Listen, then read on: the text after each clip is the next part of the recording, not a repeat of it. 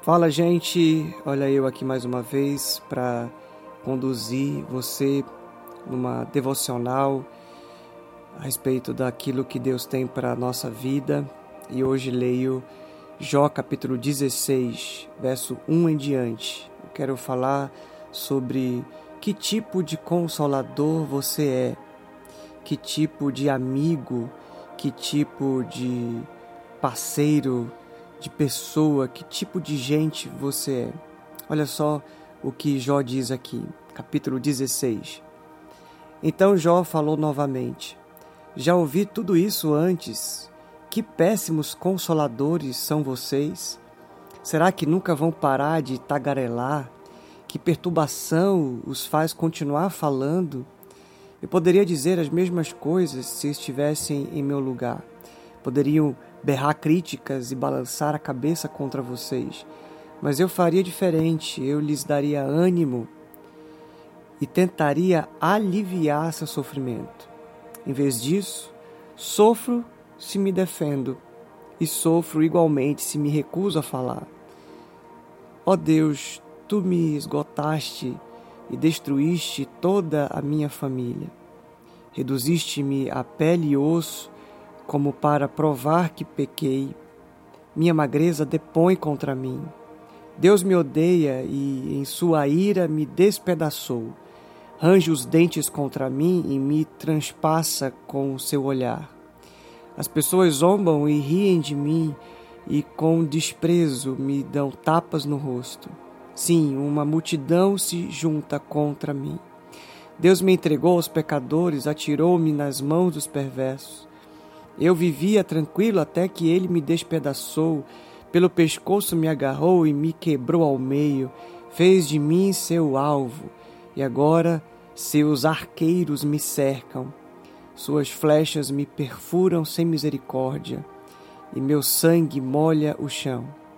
Repetidamente ele se lança contra mim e me ataca como um guerreiro. Em minha tristeza, visto pano de saco, meu orgulho se revolve no pó. Meu rosto está vermelho de tanto chorar e sombras escuras me circundam os olhos. No entanto, nada fiz de errado e minha oração é pura. Ó terra, não esconda amor permaneça oculto. Agora mesmo minha testemunha está nos céus, meu advogado está nas alturas. Meus amigos me desprezam mas derramo minhas lágrimas diante de Deus.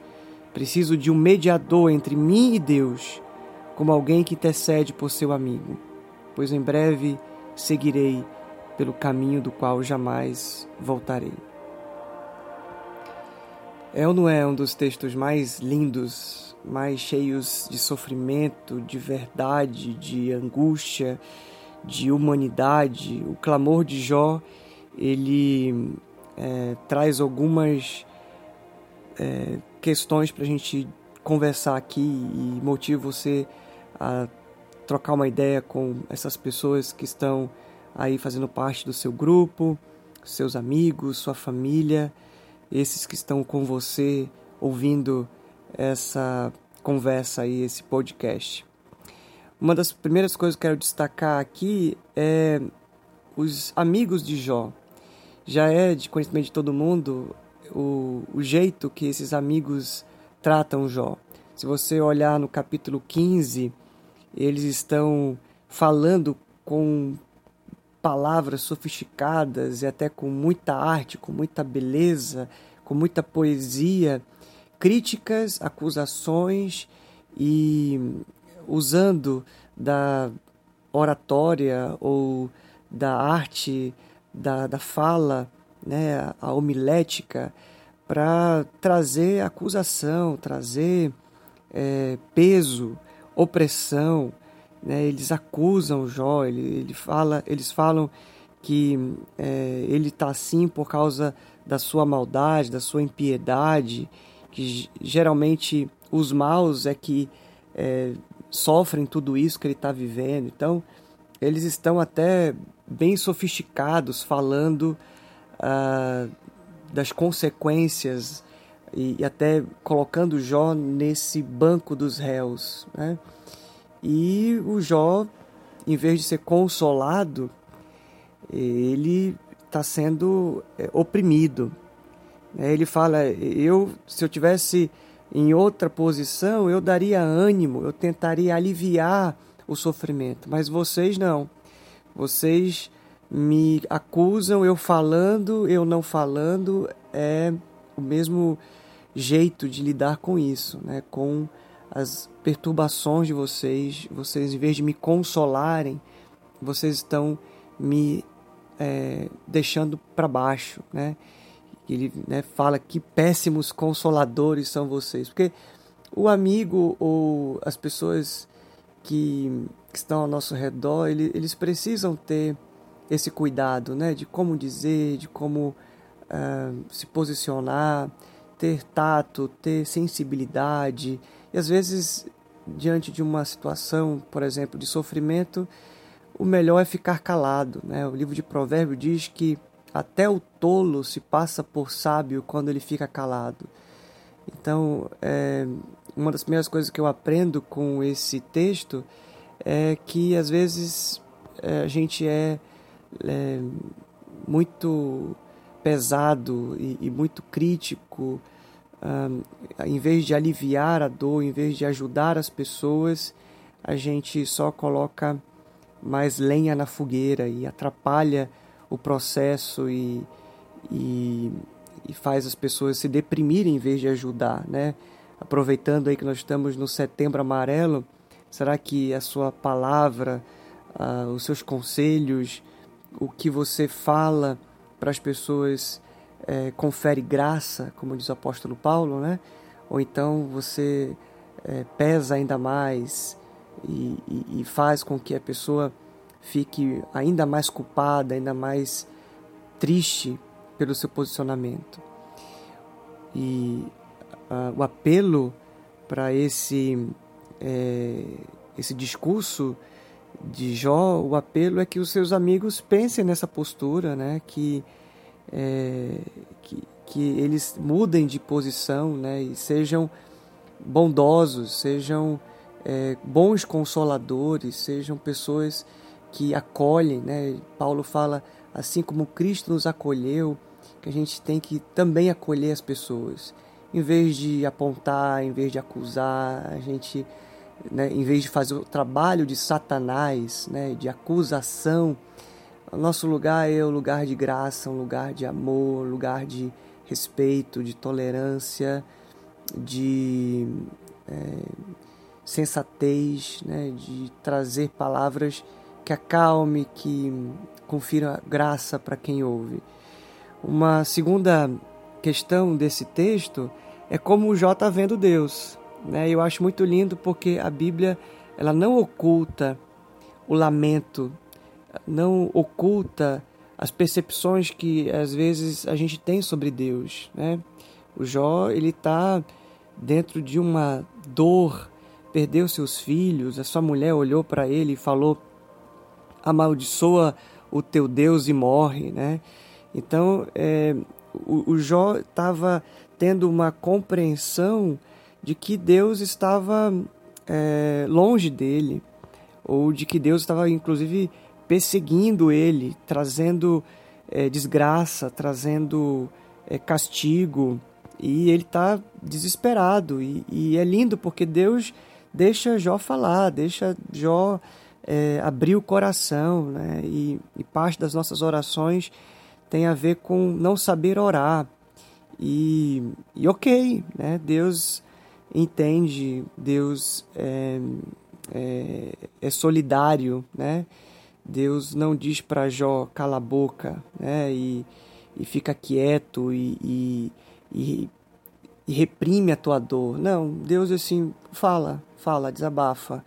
Esse é é um mecanismo muito importante para a gente ser curado, né? O desabafo, falar para Deus o que está sentindo, falar que não está bem, falar que é, tem percebido é, de uma forma a, a vontade de Deus e, não concordando com a vontade de Deus e, e falando coisas que talvez não, não sejam é, equilibradas, né?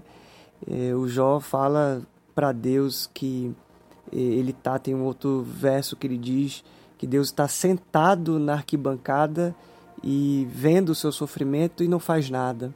É essa, essa percepção de, de homem olhando para Deus. Né? A gente nunca vai entender a mente de Deus, a gente nunca vai entender o sofrimento, a gente nunca vai entender porque coisas ruins acontecem com pessoas boas.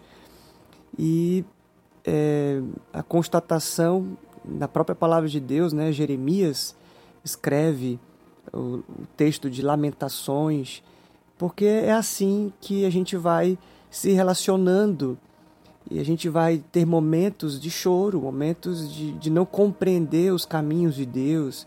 E o importante é falar, o importante é orar, o importante é, é, é colocar isso diante do Senhor. Né? Ele fala: a minha oração é pura.